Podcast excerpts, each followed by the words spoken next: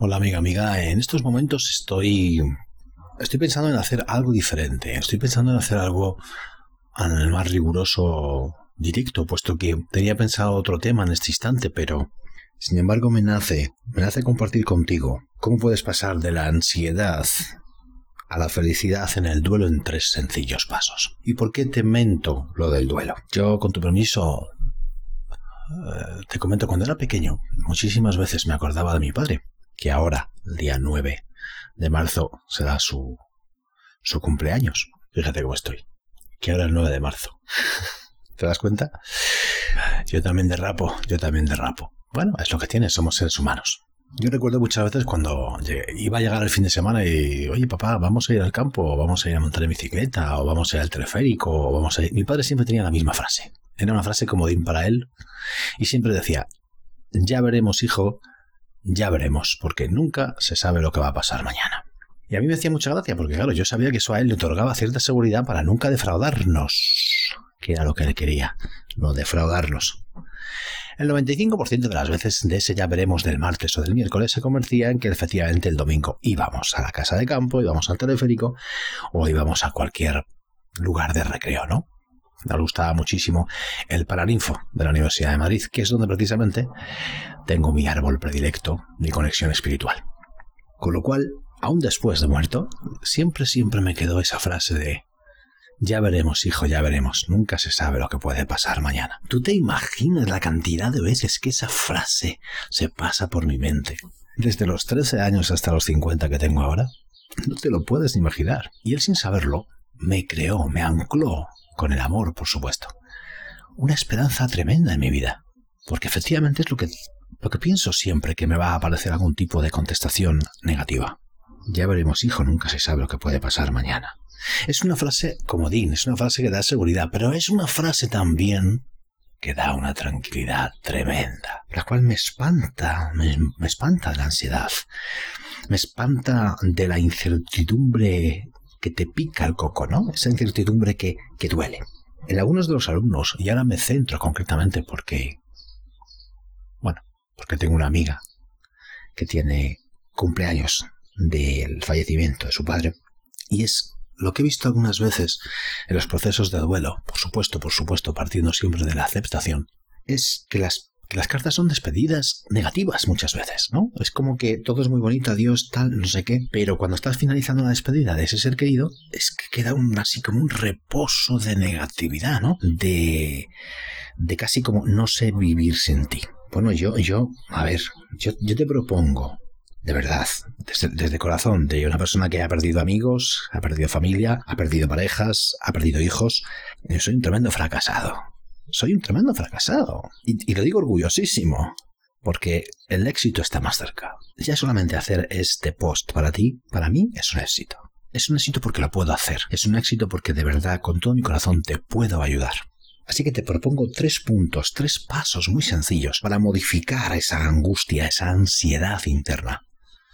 Que por cierto, la ansiedad, como bien sabes, es estar pendiente de un resultado. Pero ¿para qué estás pendiente de un resultado si no hay solución a ninguna pregunta? Porque, porque no hay finito a esa pregunta. Me explico. Me decía esta amiga, ya no voy a poder verte sonreír, ya no voy a poder verte no sé qué, ya no voy a poder abrazarte, papá, ya no... ¿Cómo que no? ¿Cómo que no? A ver, yo me acuerdo muchísimo, muchísimo de mi padre, muy, muy, muy, eh, muchas circunstancias, e incluso más curioso, algunas que ni las planeo, simplemente voy a tomar una decisión importante en mi vida y ¡pum! aparece mi padre. Con sus palabras, con sus risas, con sus eh, abrazos, con sus eh, momentos más o menos tímidos. Pero yo le revivo cada instante en mi mente. Sí, sí, yo hago una visualización creativa en mi mente continuamente. Y le atraigo, y le atraigo de esos momentos maravillosos que tuve en los que aprendí, los que le escuché, los que le intuí, los que le sentí, incluso momentos que yo mismo creé, porque yo creía ciertas cosas que a lo mejor con mi corta edad no eran así, pero el caso es que yo le tenía idealizado, como tú tendrás a tu padre o a tu madre o a ese ser querido que ha fallecido. Entonces mira, lo importante, punto número uno, paso número uno. Desde el pasado al presente y con lo bueno. Eso es. Es decir, trae, recupera, recupera en el presente aquello que tanto te gustó en el pasado y vívelo. Vívelo desde la alegría, porque te digo una cosa, ese ser querido ha muerto físicamente, nada más. Ese ser querido está ahí en las alturas vigilándote, ayudándote, alentándote. Por eso está en tu mente. Por eso no se ha ido. 2. Revive los detalles que te hicieron reír el corazón, más allá de la risa externa. Aquellos momentos que te hicieron reír el corazón. Aquella incertidumbre de papá, vamos a ir a la casa de campo el domingo. No sé, hijo, no sé, hijo, ya veremos, ya veremos. Pero era tan maravillosa esa frase. Para mí era la vida. Y me creaba un poquito de impaciencia, pero era una impaciencia positiva. ¿Comprendes? Y punto número tres. Ten presente con la absoluta seguridad que lo mismo que los hay, los ángeles, también ese ser querido está en el cielo, apoyándote, ayudándote, porque como tú le amaste a ese ser, y todo en esta vida es lo que va bien y lo que viene va, y lo que es arriba es abajo, entonces, si tú le amabas y esa persona te amaba, siempre estará en tu corazón, siempre estará contigo, nunca habrá muerto, solamente ha muerto físicamente. Entonces, para todas aquellas personas que hayan hecho su carta de duelo como una despedida positiva, positiva, positiva, negativa, por favor, cámbiala. Positiva, positiva, positiva, positiva. Y tu ansiedad, tu punto de depresión desaparecerá.